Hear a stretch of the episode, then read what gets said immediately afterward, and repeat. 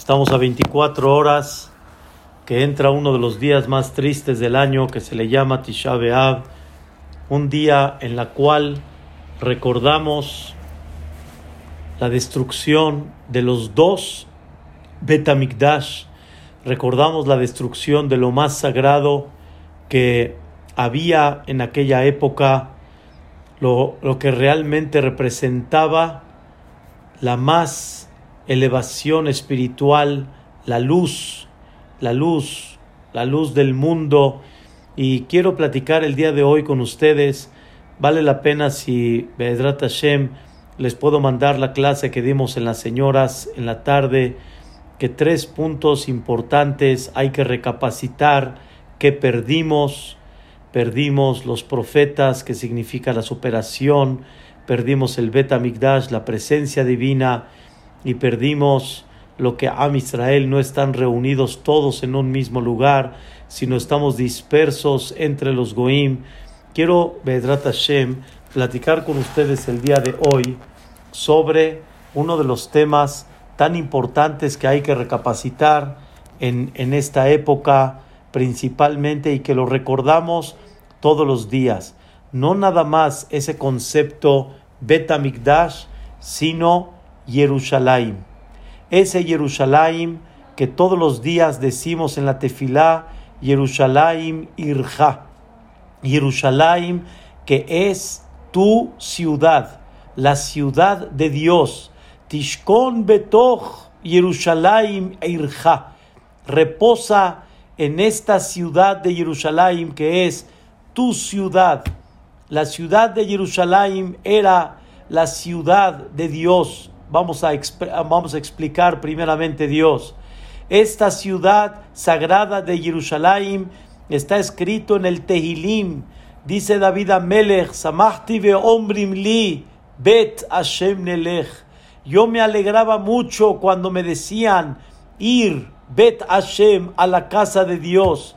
Y ahí está escrito, Sha'alu Shalom Jerusalén pidan por la paz de Jerusalén. Otra vez destacamos esa gran ciudad que hasta el día de hoy representa la ciudad de Dios, la ciudad de Jerusalén. Y le pedimos a Boreolam que repose Tishkon Betoch Jerusalén Mirjaka Asher Dibarta.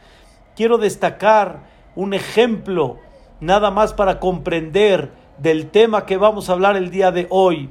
En una ocasión, en uno de los periódicos en Estados Unidos, en el Washington Post, salió una historia de un violinista, un violinista muy famoso que en su momento tuvo una, una, un concierto, un concierto conocido, un concierto que él, su nombre era conocido por muchos y mucha gente en Estados Unidos y le pidieron que por favor, como un, como dicen, un ejercicio, le pidieron que se vaya al, al, al metro, que se vaya al metro y que se acueste, o más bien dicho, se siente ahí en el piso, que ponga su tapetito, que empiece a tocar el violín y delante de cientos o miles de personas que pasan, quieren ver qué pasó, quieren ver qué pasó, qué, qué va a pasar.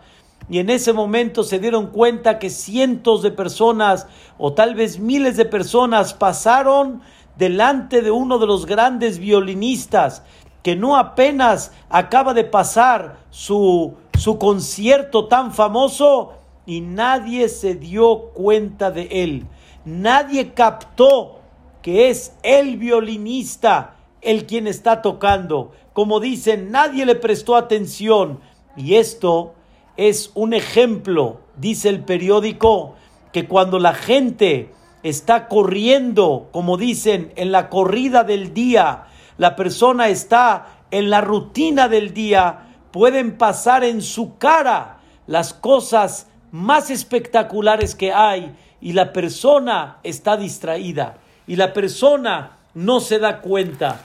Queridos hermanos, todos los días mencionamos y recordamos la ciudad sagrada de Jerusalén y tal vez nunca nos detuvimos a comprender qué representa esta ciudad sagrada, qué representa Jerusalén. Tenemos un poquito de obligación de comprender qué es Jerusalén, qué era, qué es hoy en día y qué será Jerusalén y por qué realmente sacamos lágrimas en Tisha recordando esta ciudad sagrada de Jerusalén. Sabemos que esta ciudad tenía dos nombres que al final se unieron en dos.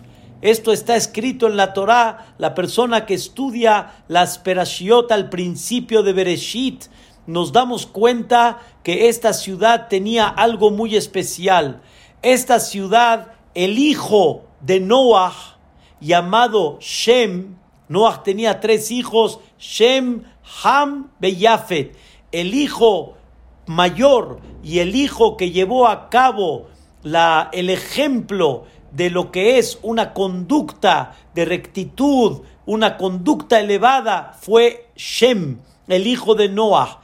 Y él estuvo viviendo después de la destrucción del mundo, del diluvio que Boreolán mandó. Él puso una ciudad, que en esa ciudad se van a transmitir valores, en esa ciudad se va a transmitir la luz, se va a transmitir la verdad. Voy a platicar de eso en el transcurso de la clase.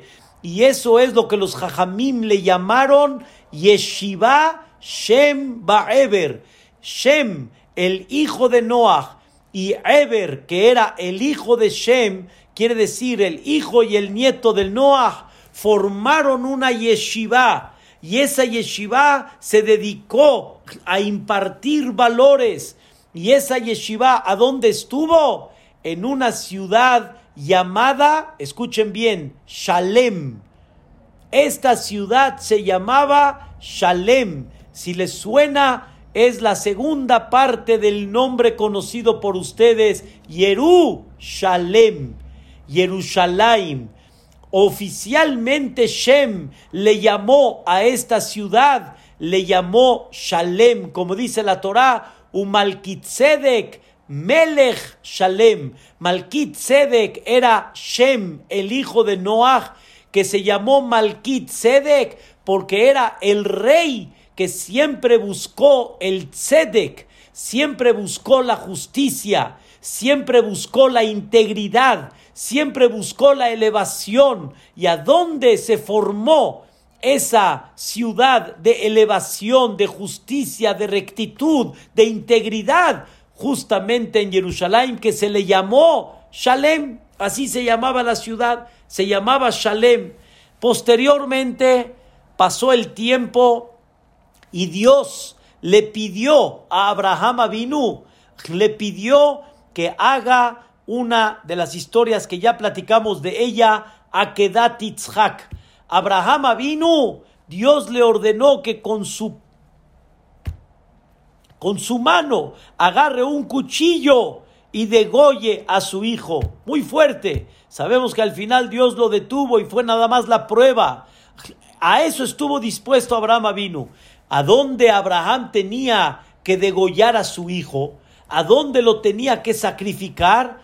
Abraham le dijeron, vas a ir a este lugar sagrado. ¿Cuál era el lugar sagrado? Behar Hashem, en el monte de Dios. ¿Dónde es eso? Justamente en Jerusalén, en el lugar más sagrado que era, donde en un futuro se construyó el Bet Amigdash. Dice el Midrash, a este lugar Abraham vino le llamó Ir-E como dice el Pasuk, Vaikra Abraham, Shema Makomahu, Hashem Yir'e. O sea, este lugar Dios lo escogió. Y en este lugar Dios se presenta delante de la persona. Voy a explicar esto, Bedrat Hashem. Quiere decir que Abraham Avinu le llamó un nombre diferente a esta ciudad Malkitzedek, el hijo de Noach Shem, ¿cómo le llamó a esta ciudad? Shalem, le llamó íntegra, la ciudad que de ahí sale la integridad y sale la rectitud.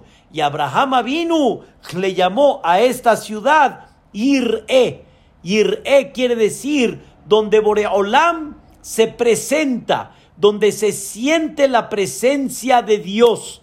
Así Abraham vino le llamó.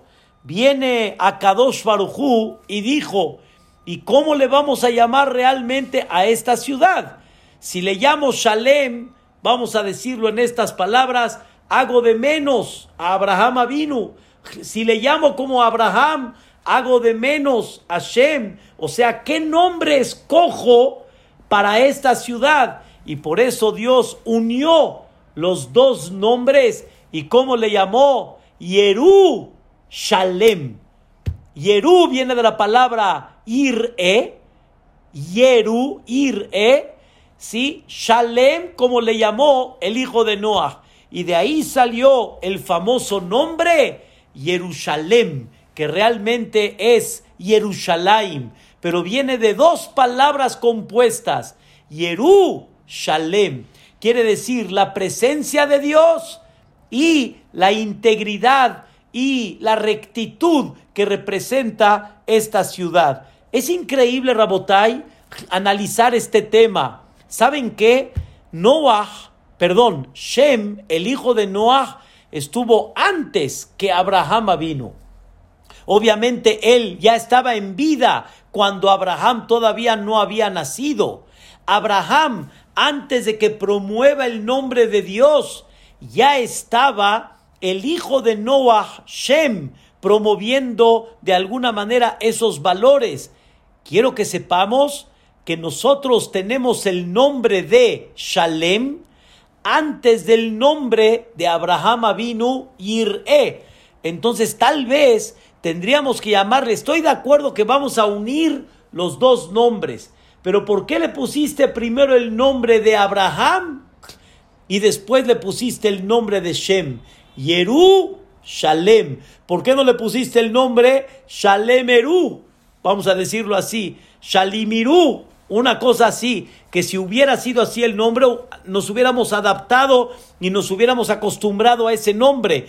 ¿Por qué me adelantó primero el nombre de Abraham Avinu y después me puso el nombre que le puso Shem? Yeru Shalem. La respuesta es, queridos hermanos, Abraham quiso enseñarnos y Boreolam estuvo de acuerdo con esto, que cómo sale la integridad de una persona, cómo una persona adquiere la, el shalem, la integridad, cómo una persona adquiere la rectitud, cómo una persona adquiere los valores realmente en esta ciudad, cuando una persona siente muy de cerca la presencia de Boreolam y siente muy de cerca la palabra divina y ve muy de cerca la dirección de Dios, entonces de, escuchen bien, de Yerú, cuando uno siente muy cerca a Dios, cuando uno siente que Boreolam es el que maneja y el que dirige, de ahí saben que va a salir de ahí va a salir Shalem, de ahí va a salir la integridad, de ahí va a salir la rectitud, de ahí va a salir los valores, todo va a salir de dónde? De lo que una persona ve en Jerusalén, ve la presencia de Hashem Itbaraj, la presencia de Dios. Quiero, Be'ezrat Hashem Itbaraj, dedicar esta clase para que podamos comprender cuál es el nivel tan grande que tenía y que de alguna manera tiene Jerusalén. No en cualquier lugar, queridos hermanos, está la presencia divina en una forma tan clara. No en cualquier lugar Dios reflejaba su presencia de una manera tan clara. Esto no era ni aún en la época del Bet no se reflejaba la presencia divina como en Jerusalén. Jerusalén, Betamigdash, se percibía la presencia de Dios, se percibía cómo está Dios dirigiendo el mundo. Se percibía de una forma muy clara cómo Boreolam supervisa cada paso y paso de una persona. Jerusalén era la ciudad en la cual de ahí salía la luz de Dios. No era nada más una ciudad donde estaba un santuario. Era como explicamos al principio de la clase, era Jerusalén Irja, Jerusalén tu ciudad, donde se percibía en una forma muy clara la presencia de Dios. Quiero explicar qué significa sentir la presencia de Dios en Jerusalén, qué le dejaba a cada uno del pueblo de Israel cuando iban a Jerusalén y Bezrat Hashem con eso vamos a aterrizar a nuestro nivel y en, el, y en el punto en el que estamos parados y pedirle a Dios que nos regrese ese Jerusalén original que estábamos anteriormente. Quiero que sepamos, queridos hermanos, algo muy especial y algo muy importante. Está escrito en la Torá, en este libro de Devarim justamente, está escrito que Dios buscó, eso lo digo en el sentido figurado, Dios buscó muchos pretextos para que el pueblo de Israel vaya a esta ciudad. Por ejemplo, Pesach, Shavuot y Sukkot, todos tenían que ir a Jerusalén, todos, todos tenían que presentarse en Jerusalén. Señoras y señores, todos dejaban su casa, y todos iban al Bet Amigdash en Pesach, Shavuot y Sukkot. Para que tengamos idea, todos iban en Pesach porque ahí tenían que comer el famoso Corbán Pesach. El Corbán Pesach no se hacía más que nada más en el Bet Amigdash. ¿Y a dónde se tenía que comer? En Jerusalén. Sale que donde festejaban todos Pesach, no hoy en día en Cuernavaca, en Miami, en Mexic, en Tecamachalco, en Bosques, no. Todos festejaban Pesaj en un mismo lugar. Me da mucha pena decirlo en estas palabras, en un lugar tan pequeño, porque era la ciudad sagrada, no era lo que es hoy en día lo que le llaman Jerusalén, Bait Bagan, Arnov, este, Ramot, Ramat Shlomo, no, Jerusalén era como tipo ir a Aticá, pero no justamente geográficamente ahí. Estaba del otro lado hacia abajo, donde está Keber David. Ahí estaba la ciudad sagrada de Jerusalén. Y ese lugar era muy pequeño relativamente. Cuenta la Gemara que Agripas era un Melech Goy. Quiso una vez en la época del segundo Betamigdash quiso saber cuántos Yehudim estaban en todo Eretz Israel, de alguna manera un cálculo, y cuántos Yehudim subían a Jerusalén en la época de Pesach. Cuenta la Gemara que en ese Pesach, en la víspera de Pesach, hicieron un millón doscientos mil korbanot Pesach en ese Erev Pesach. Rabotay, yo conozco que es un rastro. Un buen rastro como en Argentina pueden llegar a ser mil, mil quinientas, dos mil al día. Aquí hacían en Erev Pesach, en el transcurso aproximadamente de tres horas y pico, hacían un millón doscientos mil korbanot. Eso significa la presencia de Dios. Eso significa que no hay una naturaleza en ese Jerusalén. Y si ustedes hacen un cálculo, cada borrego se tienen que juntar varias familias para comerse todo el borreguito. Cada uno tenía que comer mínimo un kazait de carne del corbán Pesach. Aproximadamente en un cálculo habían 10 personas por cada sacrificio. Hagan la multiplicación. Tenemos 12 millones de Yehudim en el Bet en Jerusalén, mira Kodesh, la ciudad sagrada. En ese lugar tenemos 12 millones de personas. Y nunca, dice la Gemara, una persona dijo, ay, qué flojera ir ahorita a Jerusalén, qué apretado. qué difícil. Ay, la verdad, ahorita, ¿a dónde me voy a sentar? ¿A dónde voy a estar? Hay gente, Rabotay, que cuando sabe que hay un lugar apretado, prefiere mejor no ir. Nunca nadie sintió que estaba apretado. ¿Por qué?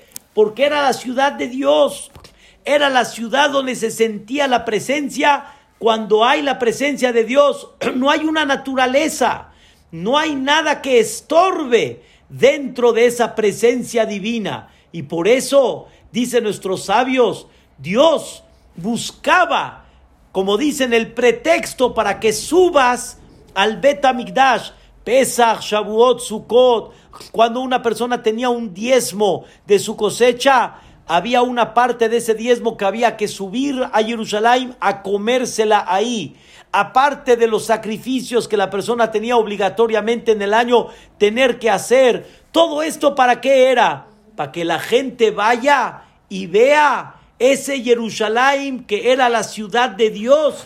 Y en ese Jerusalén que la persona reciba una luz muy especial. Y aquí quiero explicar ¿Cuál es esa luz que la gente recibía en Jerusalén? Está escrito en la Torah. Becamta bealita.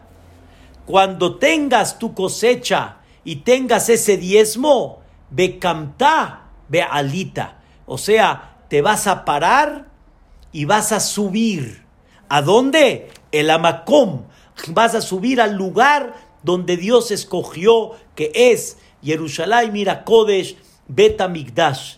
Los Jajamim, ¿por qué dice la palabra Bekamta? Te vas a parar, Bealita, y vas a subir. No necesito decir Bekamta, es como si me dices, y te paras y te vas a Cuernavaca. No necesitas decirme que me paro. Vete a Cuernavaca, Hazako Baruch. ¿Para qué dice la palabra Bekamta? Y te vas a parar. Dos, ¿por qué dice Bealita? Y vas a subir. ¿Acaso para ir a Jerusalén hay que subir?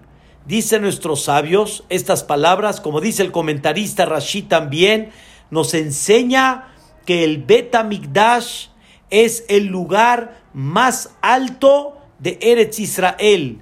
Y Eretz Israel es el lugar más alto de todo el mundo. Así dice la Gemara y lo voy a explicar. Ya pregunta el Hatam Sofer, ni Eretz Israel es el lugar más alto del mundo, ni tampoco el Bet Amigdash es el lugar más alto de Eretz Israel. La persona que conoce muy bien Jerusalén se da cuenta que donde estaba el Bet Amigdash, todavía de frente podemos ver montañas como el Monte del Olivo más alto el monte del olivo al lugar donde estaba el Betamigdash. No me puedes decir que el Betamigdash era el lugar más alto y también como ya destacan que por ejemplo el monte de Hermón, donde muchos hoy en día saben que neva ahí en Eretz Israel, Ar Hermón, es más alto todavía que Hareret que los montes de Zion, los montes donde estaba el Betamigdash. Entonces, ¿por qué me dice, pregunta el Hatam Sofer, que Jerusalén y Eretz Israel es lo más elevado que hay? La respuesta, queridos hermanos, es muy clara. La respuesta es, no estamos hablando geográficamente que Jerusalén o Eretz Israel era lo más alto que hay, sino, o sea, en conceptos del mundo, sino estamos hablando que en ese lugar, escuchen bien, en este lugar la persona recibe los conceptos que se llama grandeza, que se llama realmente ser alto, que se llama una persona elevada.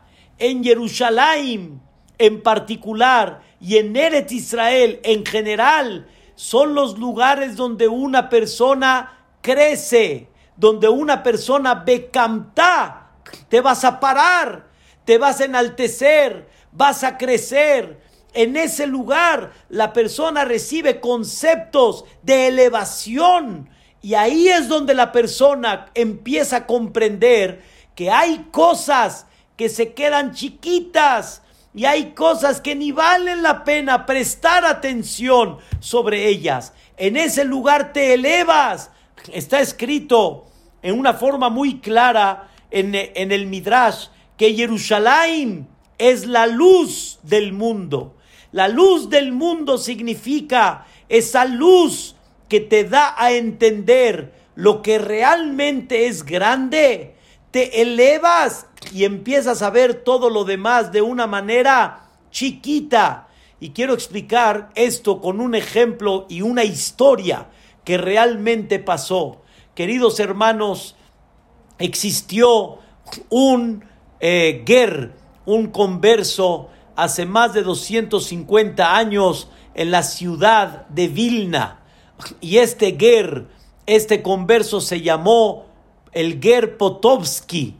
El Ger Potovsky venía de la, de la familia Potovsky. Había un conde, ¿sí? De una familia muy rica, Goy, que se llamó el eh, eh, eh, Voltin. Y este Voltin era un joven que le atraía mucho la parte del judaísmo. Y al final él tenía un maestro Yehudí que le enseñaba la parte, digamos, universitaria, un Yehudí muy preparado. Y una vez lo cachó poniéndose tefilín y le dijo, por favor, no le digas a tus padres que yo soy Yehudí, porque se supone que ellos eran muy católicos y entonces era algo muy eh, degradante que un yehudí le esté enseñando, y más al conde, al conde de la familia Potovsky, y le dijo este Voltin, le dijo, no le voy a decir nada a mis padres, ni nadie va a saber, pero un favor, y con una condición, enséñame el judaísmo. Y quedaron un acuerdo entre ellos, ni él habla, y el otro ahí camina y empezaron a caminar. Este Voltin Potovsky estuvo tan acercado a todo ese judaísmo que le enseñó que al final encontró una luz, encontró una verdad y él se convirtió en el Yahadut y se escapó de su familia y no sabían quién era, no sabían quién era el, perdón, no sabían a dónde estaba. La, la, familia Potovsky lo estuvo buscando, buscando y estaban llorando porque no sabían qué pasó con él, qué sucedió. Al final, no quiero platicarles ahorita toda la historia, pero de alguna forma él se escapó, se fue a Vilna y ahí estuvo encerrado, alguien lo ayudaba y lo mantenía y creció mucho en Torah y en mitzvot. Y fue un converso que lo valoró uno de los grandes jajamín de aquella época llamado el Gaón de Vilna. Y hay escritos entre el Gaón y él en Torata Kabbalah. Nada más para que tengan idea a qué grado llegó este Ger Potovsky que se llamó al final, él se llamó Abraham ben Abraham. Así se llamó él, Abraham por ser tipo Abraham Avinu. ¿Hijo de quién? Pues hijo de Abraham Avinu, desde el momento que se convirtió y le llamaban a él el Ger Potovsky. Cuando lo delataron, sin platicar ahorita la historia, quién lo delató, que justamente fue un Yehudí el quien lo delató, desgraciadamente, cuando lo delataron en, en, en, en esa época, el convertirse al Yahadut era la pena máxima, era condena de muerte total. Así era. Y la mamá del Ger Potovsky trató de por favor pedir misericordia, que por favor que no lo maten. Al final, queridos hermanos, escuchen la historia, tanto el que ejecutó al Ger Potovsky que lo quemaron y tanto también aquel que lo delató, le preguntaron a él, ahorita que vas a llegar arriba en el cielo, va a llegar tu alma allá arriba delante del trono celestial, ¿te vas a cobrar de nosotros? ¿Te vas a, como decimos aquí en México, te vas a vengar de nosotros? El Ger Potovsky se rió y dijo estas palabras, vengar. te voy a dar un ejemplo. Dice, hace muchos años había, es nada más un ejemplo, había el rey, el hijo del rey, perdón, el príncipe, y estaba jugando con sus compañeros en, en, en, en la playa y estaban construyendo castillos de arena, castillos de arena.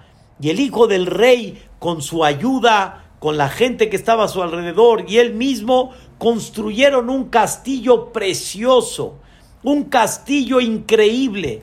Y en ese momento empezaron a discutir el príncipe, el hijo del rey pequeño y los amigos, y uno de ellos se para y le da una patada al castillo del príncipe y lo tira todo. Y el hijo del príncipe le dice, ya verás, ya verás, yo voy a ser el futuro rey, ya verás lo que te voy a hacer cuando crezca, ya verás lo que te voy a hacer. Y ahí pasó, pasaron los años, el rey murió y el hijo del rey, el príncipe, tomó el trono. Cuando toma el trono el hijo del, del rey, el príncipe, se hizo el rey, tocan la puerta y llega uno de los súbditos y dice, Su Majestad, hay una persona muy angustiada que le urge hablar con usted. Y el hijo del rey, el rey actual, dijo que pase, ¿en qué le puedo ofrecer? ¿Qué le puedo ayudar? Y llega y se ven cara a cara y le dice, Su Majestad, misericordia, Su Majestad, clemencia, Su Majestad, por favor. Le dice el rey, perdón, ¿de qué me estás hablando? ¿Clemencia de qué? ¿Piedad de qué? Le dijo, rey, usted no se acuerda de mí. Soy aquel que le tiré su castillo cuando estábamos niños y usted juró de que se va a vengar en el momento que usted tome el trono. Clemencia, por favor. El rey lo golpeó, pero no lo golpeó por lo que pasó lo golpeó por haberse comportado inmaduro. Le dice el rey, ¿tú crees que hoy, teniendo lo que tengo, voy a pensar en un castillo de arena? Voy a, pestar, voy a pensar en un castillo que no tiene sentido, que no tiene valor. ¡Qué inmaduro eres! ¿Pensáis de que yo, a estas alturas, a eso voy a prestarle atención? En otras palabras, crecí, comprendí y entendí que lo otro, ¿cómo se quedó? Se quedó en un castillo totalmente de arena. Dice el Ger Potovsky, le dice a los que lo ejecutaron a él y le dice a aquel también que lo delató, le dice, oye, ¿qué crees? Hoy estoy haciendo lo máximo Estoy entregado, entregando mi vida para Dios. Cuando llegue allá arriba, me voy a dar cuenta que todo lo que pasó en este mundo, ¿qué fue? Castillos de arena. No tenía ni como dicen para prestarle atención. Lástima, hombre. ¿Para qué hablas de estas cosas? Vengar. ¿Vengar qué? No tiene sentido. Son castillos de arena. Por eso dice el Pasuk explicó el Ger Potovsky, Loti con veloti toret ameja, no guardes rencor, no guardes coraje sobre una persona. Beavtale reajaca moja, ama a tu prójimo como a ti mismo. ¿Por qué? Ani porque yo soy Dios. Yo soy Dios quiere decir, escuchen bien, elévate.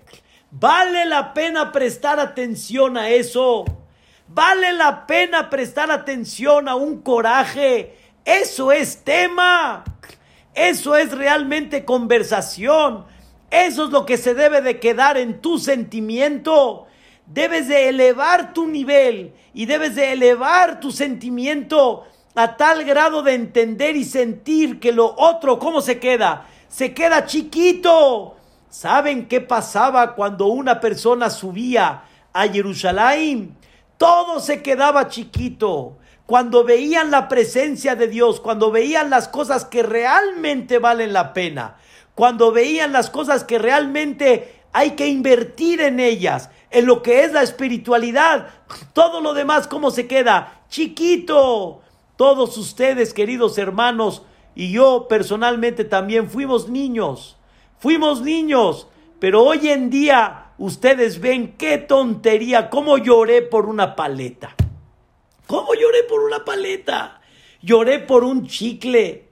Lloré por algo que no valía la pena. Lo que faltaba que era crecer. Ahora que uno crece, se da uno cuenta, no vale la pena llorar por eso.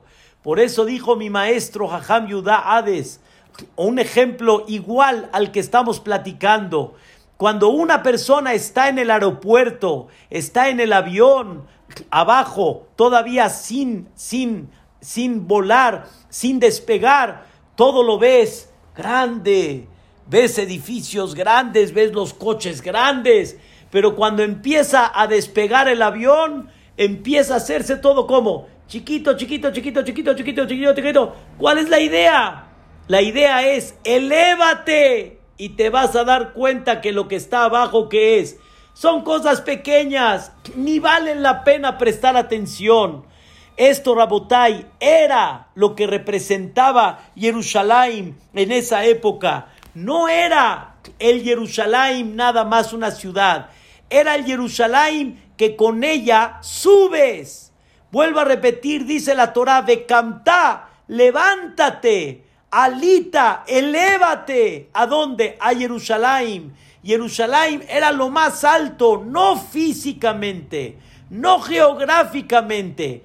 Era lo más alto que con eso mirabas de arriba hacia abajo y todo cómo se quedaba. Se quedaba pequeño, ni vale la pena. ¿Cuántas veces, queridos hermanos, no vemos edificios muy altos?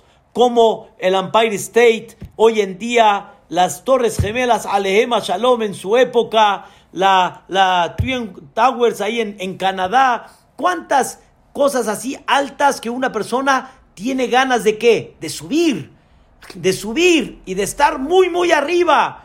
La persona que sube desde arriba, ¿cómo ve todo? Lo ve ya todo muy, muy chiquito. Y Dios que te dice, elévate, elévate. Y eso era en aquella época, eso era Jerusalén. Jerusalén era el lugar donde se nos prendía la luz, veíamos claridad, empezábamos a ver qué vale la pena, sobre qué hay que poner énfasis. Veíamos una vida mucho más elevada, no llorábamos por cosas que no valen la pena no nos hacían sentir mal cosas que no tienen sentido en absoluto. En ese momento la persona se unía a una vida espiritual. Eso es lo que hablamos siempre, espiritualidad. Espiritualidad significa cuando una persona tiene una vida con una elevación mayor, que pone énfasis en las cosas que realmente valen la pena. Ahí es donde la gente se unía directamente con Boreja Olam. Se unía con Hashem Baraj y ahí veían de una forma muy clara, escuchen bien, no hay cuerpo y alma, sino hay alma y cuerpo. Quiere decir, nosotros somos alma que el cuerpo nos acompaña. No como hoy en día que somos cuerpo y también hay un alma que nos acompaña. Se sentía como lo principal y como donde se ponía énfasis era justamente en toda esta parte espiritual. En ese lugar, queridos hermanos, se veía quién mantiene el mundo, quién lo dirige, quién realmente le da sentido al mundo. Quiero que sepan, queridos hermanos, que todo el concepto del Sidur, todo el concepto del Sidur, lo que nosotros tenemos hoy en día, todas las verajot que ya están editadas, ¿sí? Eso vino desde la época del segundo Betamigdash en adelante.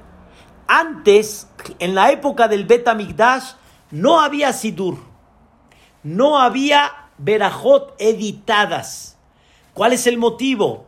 Porque antes la gente, su conexión con Dios era tan clara, era tan clara de que ellos veían quién daba el pan, de quién comían, la mesa a quién le pertenecía. Como decimos nosotros en Birkat Amazon, Nevarej Sheachalnu Mishelo.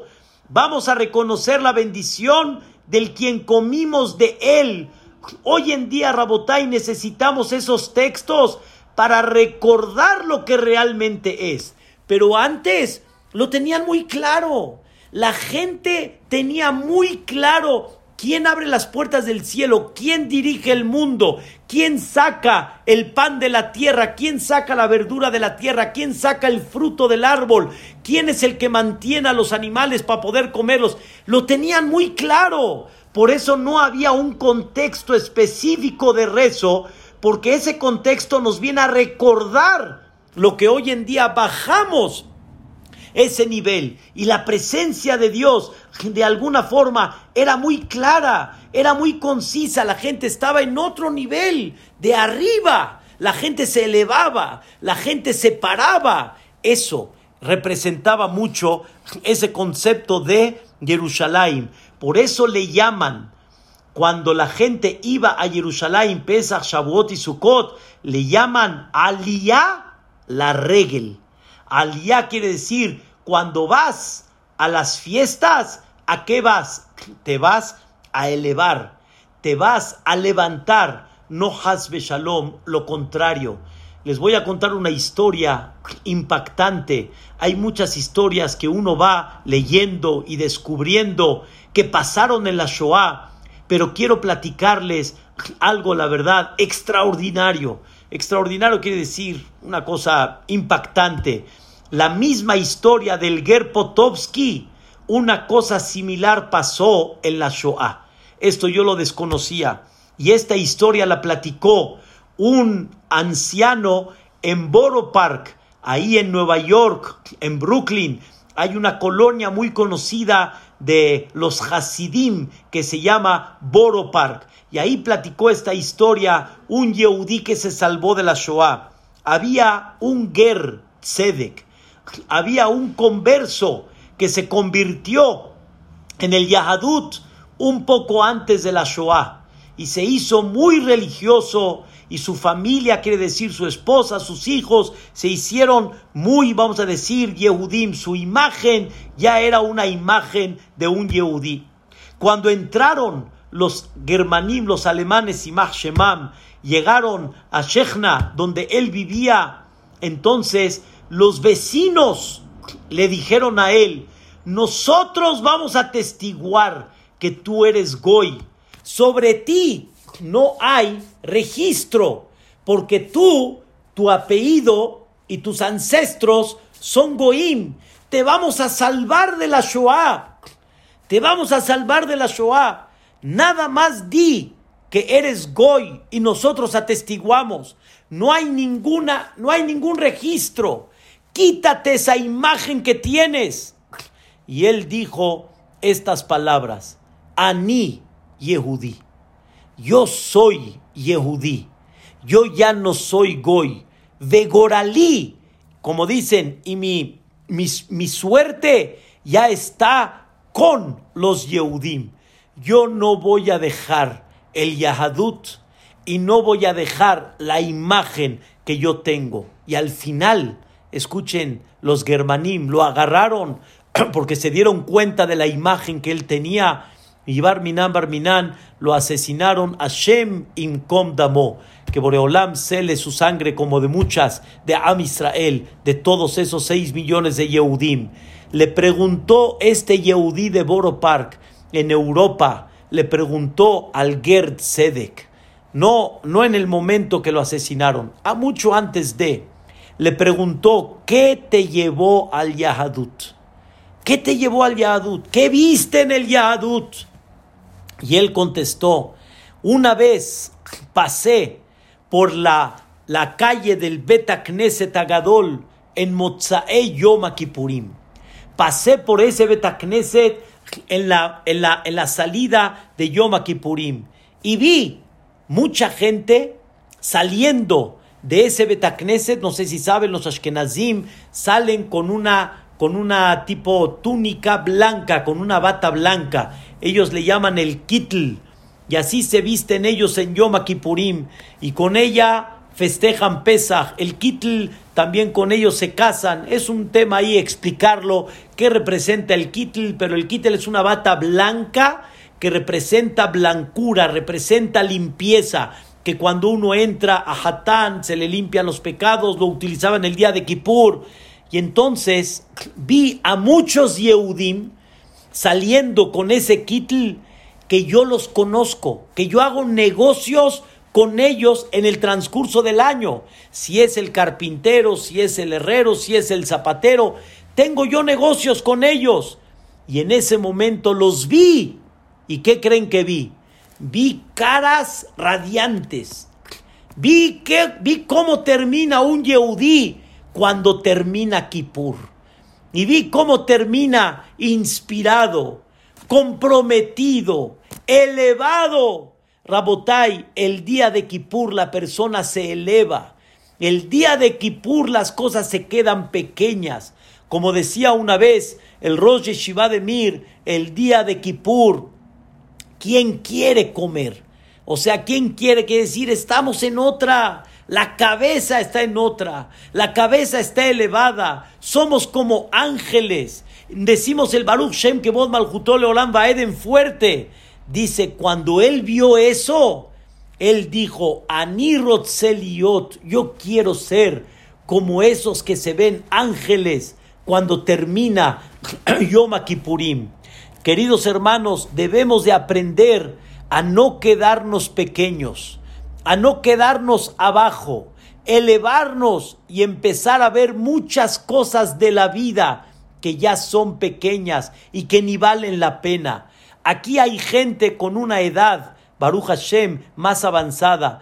Cuando una persona avanza en su edad y cuando una persona crece, empieza a ver muchas cosas de la vida ya pequeñas, ya tiene una madurez y una serenidad, ya no ve todo igual como lo ve la gente joven o la gente más joven que él, ya empieza a entender que hay cosas que ni valen la pena. Hay cosas que no vale la pena ni prestar atención a ellas. Ya. Ahorita es tema para ti. Es tema para ti, como dicen, un traje más, una comida más, un viaje más. Eso es tema. Son cosas que valen la pena prestar atención en ellas. ¿Y el motivo cuál es? Porque creces, porque te elevas. Según esto, queridos hermanos, eso era el Jerusalén de aquella época. Toda persona cuando fue a Eretz Israel, toda persona cuando llegó a ese lugar sagrado que es el Kotel Amaraví, algo, algo despertó adentro de su Neshama. Una chispita despertó. Johnny recuerda bien el bar mitzvah de su nieto. Qué belleza, qué elevación, qué tefilá. Aunque éramos qué, muy pocos, pero se sintió y se radió una santidad muy especial. La persona en ese momento se eleva, la persona en ese momento crece y ese crecimiento y esa elevación es lo que le debemos de pedir a Boreolam, que nos ayude a poder elevar y empezar a ver las cosas que la gente presta atención y nosotros no prestamos atención en ellas. Ayer quería platicarles una historia que se las quiero comentar el día de hoy para ver lo que platicamos, cómo vemos la grandeza de Dios. ¿Cuál es el secreto de Jerusalén? Dios es la luz del mundo porque Dios está ahí presente.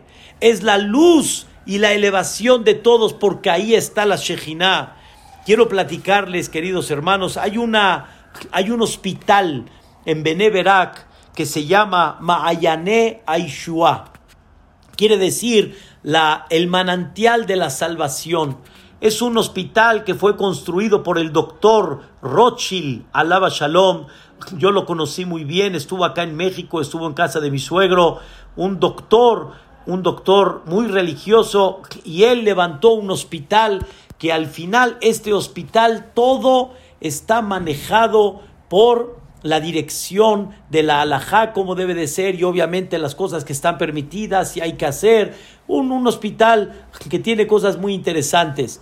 en este hospital, el doctor Rothschild nos, nos platicó en su momento, dice, hay cerca de 500 partos, Baruch Hashem, cada, cada mes, 500 partos cada mes, y en estos partos el porcentaje de la cesárea es mínima, mínima. O sea, los doctores ahí se preocupan que siempre las cosas estén de forma sana, tratar de salvar una cesárea, que una cesárea puede provocar en un futuro un hijo menos. Un tema muy interesante, pero les platico.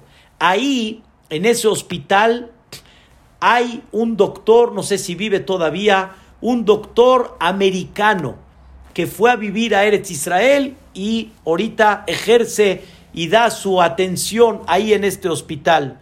Y él se hizo muy religioso también, no lo era, pero se hizo muy religioso. Y le preguntaron los jajamim que están por encima de toda la parte alágica en el hospital, le preguntaron al doctor, ¿qué te llevó a hacer Teshuvah? Y el doctor contestó, hace 18 años, así contestó el doctor en esa época, hace 18 años atendí un enfermo que estaba en una situación de salud muy crítica. Y a mí, así él dijo, en su criterio le quedaban días, días nada más de vida. Sin embargo, se juntó, hizo una junta con varios doctores muy expertos y se le aclaró que hay una forma que él pueda hacer una operación, una cirugía sobre esta persona en el problema que él tenía, que eso podía alargarle, escuchen bien, la vida seis meses. Y el doctor fue muy fiel y el doctor presentó esto delante del el enfermo y delante de los familiares. O sea, él no omitió datos y dijo, dice, puedo hacer esta cirugía y te va a alargar la vida seis meses, medio año. ¿Qué creen que le contestó el, el, paciente? Dice, yo soy alumno de una de las grandes luminarias de aquella época llamada Rav Moshe Feinstein. Y yo quiero preguntarle a mi jajam, quiero preguntarle alágicamente, ¿vale la pena alargar? ¿No vale la pena alargar? Quiero preguntar su opinión.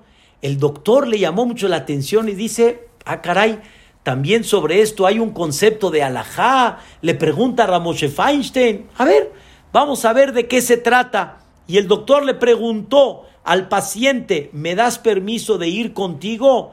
Le dijo, sí, claro que sí. Doctor, al revés, usted explíquele al jajam en qué consiste el tema.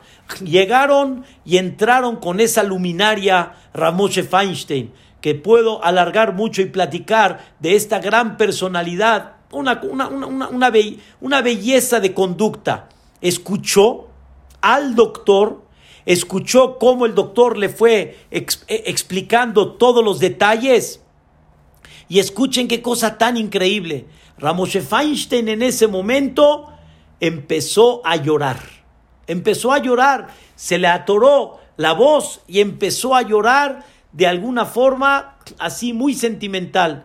Y cuando se tranquilizó, les dijo Ramoshe Feinstein, les pido nada más un día para que les pueda yo contestar, porque este tema tiene que ver con muchos temas dentro de la Torah y por, por lo tanto les pido un día.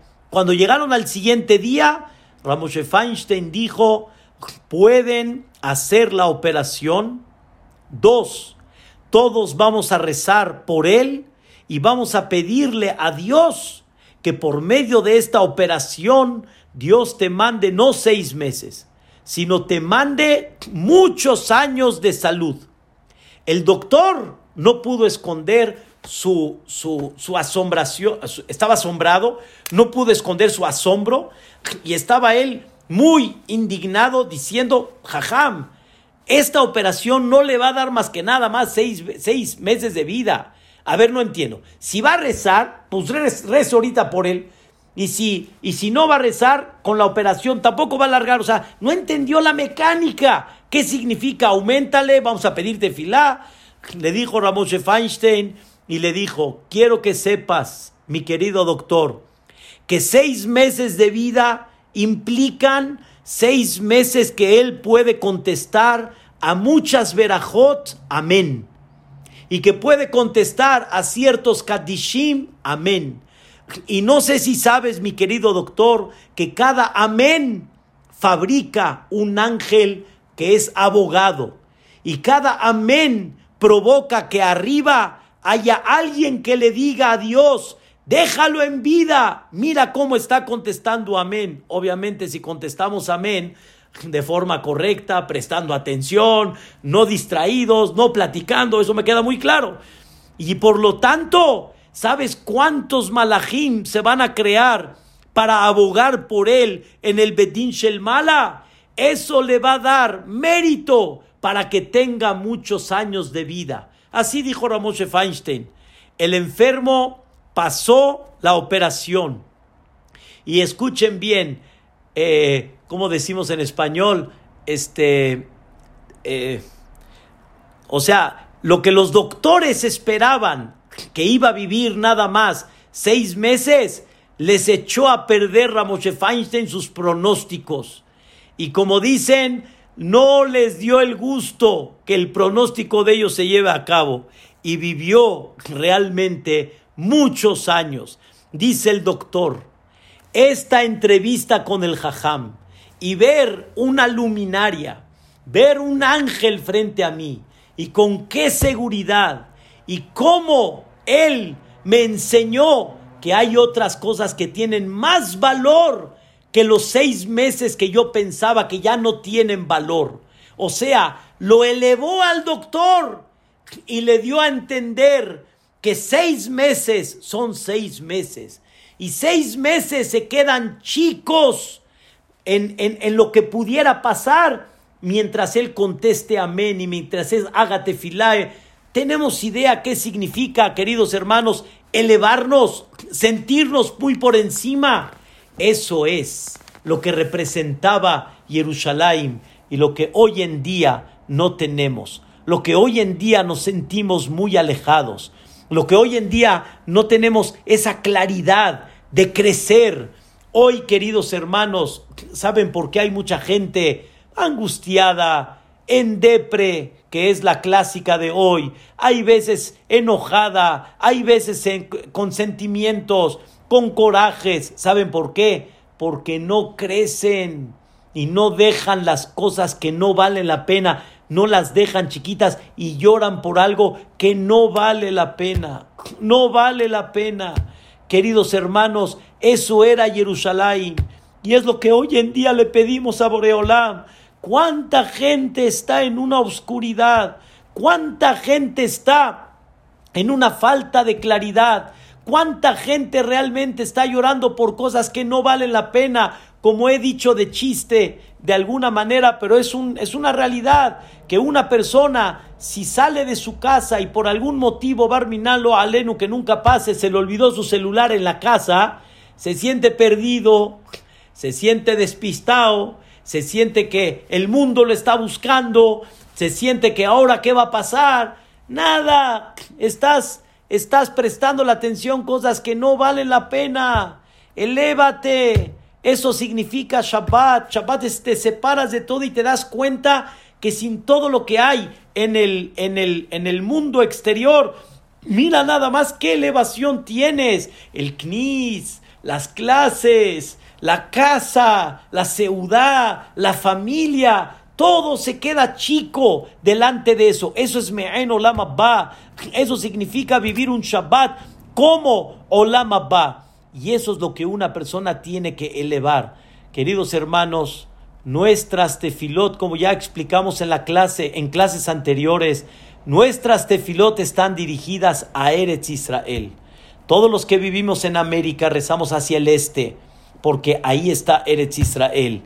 Y todos los que viven en Eretz Israel, ¿hacia dónde rezan? Hacia Jerusalén, Ashkelon, Beersheba, Haifa, Beneberak, Tel Aviv. Todos rezan hacia Jerusalén. Y Jerusalén mismo rezan hacia el Bet No hay duda, como explicamos, Todas las tefilot tienen que pasar por ahí. Ahí está el portón del cielo. Pero quiero decirles una explicación nueva. Rezamos a Jerusalén para recordar lo que recibíamos en aquella época de Jerusalén. Y que de alguna forma titromem, elévate, elévate, dirígete a Jerusalén, becamta, bealita, párate y elévate, sube. Y empieza a comprender que hay cosas que no vale la pena prestar atención en ella. Si una persona siente el rezo como estamos explicando, créanmelo, se queda la persona en una elevación. La, cuando sale después del knis, cuando sale al mundo es otro. Queridos hermanos, vamos a entrar otra vez al Betacneset, Baruch Hashem.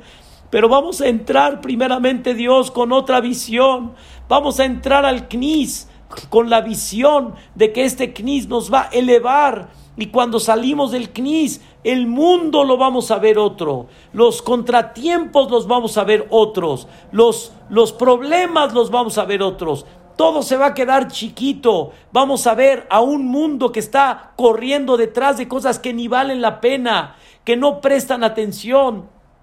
Nos sacaron del CNIS para que empecemos a, a, observar la grandeza de lo que representa el CNIS para nosotros. El CNIS es el lugar de Bet Hashem. ¿Cuál es la casa de Dios pequeña hoy en día? Los Bateknesiot. Esa es la casa donde nos elevamos y donde deberíamos de ver a Dios ahí presente. Vamos a darle el respeto adecuado. Vamos a empezar a darle un poco de elevación. Las clases van a continuar por ahorita vía Zoom todavía, Bedrat Hashem, y después vemos cómo lo hacemos para poder continuar toda esta belleza. Y Bedrat Hashem, que Borolam nos mande pronto el Bet nos mande la luz, la luz, queridos hermanos, la luz. Necesitamos mucha luz en todos los aspectos.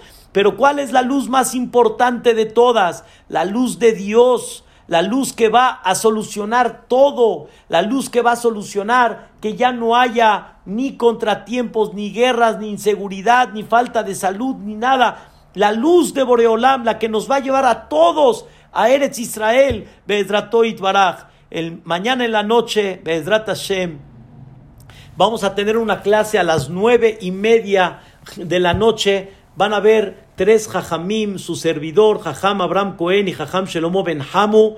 Les voy a mandar Bezrat Hashem el link, es un link especial donde a las nueve y media nosotros tres, uniéndonos tres Bateknesiot, vamos a dar una clase, primeramente Dios, unidos, y por el otro lado también, Maguen David también tiene Bezrat Hashem Itbaraj, otras clases simultáneamente con Jajam Ezra, Jajam Shelomotawil, Jajam David Ergas, cada uno Vedrat Hashem, elévense en este día tan sagrado y va a haber un Zoom especial para todo el Kala Kadosh en un pequeño minyan de los puros Jajamim, Bezrat Hashem, en Maguen David, nos vamos a juntar todos los Jajamim de la Keilah en Maguen David, ahí vamos a hacer un pequeño minyan a las ocho y media. Vamos a empezar Ha'azinu, Be'ezrat Hashem, Ha'azinu, Eja, Arbit, y de ahí Be'ezrat Hashem, ya las clases diversas, Besiata Dishmaya. De veras, no tengo palabras para agradecer cómo estuvimos en esta en, esta, en este foro tantos meses, cómo ha pasado tan rápido, pero cómo nos hemos ayudado, cómo nos hemos dado la mano, cómo nos hemos elevado, cómo hemos aprendido mucho, más de lo que ustedes dicen que han aprendido, yo he aprendido más, me he elevado mucho más, he tenido, Baruch Hashem, mucho más elevación en conocimiento y Baruch Hashem, de conocer a gente nueva, de conocer a gente fina, de conocer a gente que, Baruch Hashem, ya nos hicimos parte de una familia más. De veras los quiero mucho y que Dios ya no nos mande este Tisha que ya llegue el Mashiach. Y si no llega, vamos a demostrarle a Dios con lágrimas, que cada lágrima va a construir un ladrillo para que Dios nos mande el Mashiach Tzidkenu, que así sea, Bimerabi Amenu, Amén, Be Amén. El ayuno empieza a 8 y 10 de la noche y va a terminar a las 8.43 de la noche. Los quiero mucho, que descansen y que se les haga fácil el ayuno. Y la persona que tenga una pregunta del ayuno por saludo, algo en especial, con mucho gusto vamos a mandar un comunicado de eso y se va a mandar un comunicado para todos el Kaal Akadosh. Hazak Baruch, a todos, Hashem. ¿De qué? Con gusto. Un beso para todos, Be'ezrat Hashem. Todo lo bueno, Mary. Be'ezrat Hashem.